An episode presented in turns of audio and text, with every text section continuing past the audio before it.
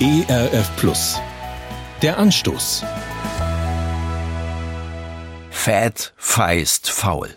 Darunter macht es der Psalmbeter Asaf nicht. Mitten in der Bibel überzieht er seine Widersacher mit einer regelrechten Tirade. Es lohnt sich, den Psalm 73 herauszuschreien. Ich habe es probiert in einer ähnlichen Situation wie Asaf.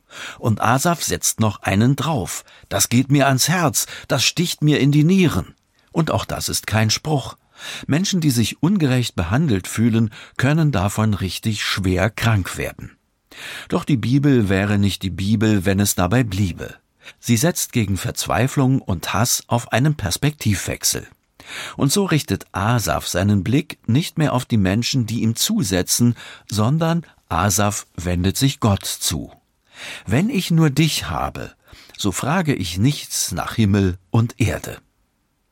So lerne ich von Asaf auch dies. Es hat keinen Zweck, sich in der eigenen Wut und im Hass auf andere einzurichten, denn auch das macht mich krank und lähmt.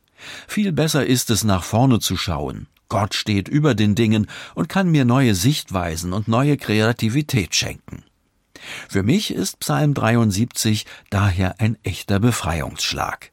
Ja, ich darf mich abreagieren. Ja, ich darf auch mal so richtig austeilen. Aber dann kriege ich die Kurve und lande bei Gott.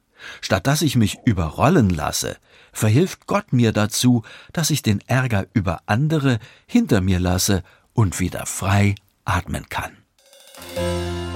Der Anstoß. Mehr auf erfplus.de oder im Digitalradio DAB+. Hören Sie ERF Plus. Gutes im Radio.